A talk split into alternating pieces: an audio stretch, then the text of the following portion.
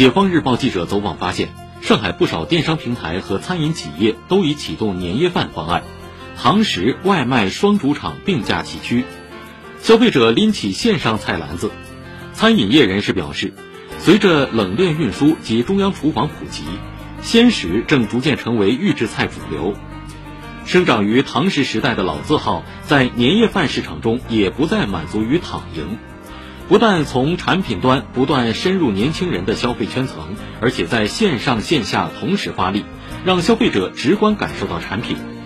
为了保障春节期间市场供应，盒马、叮咚等平台推出过年不打烊活动。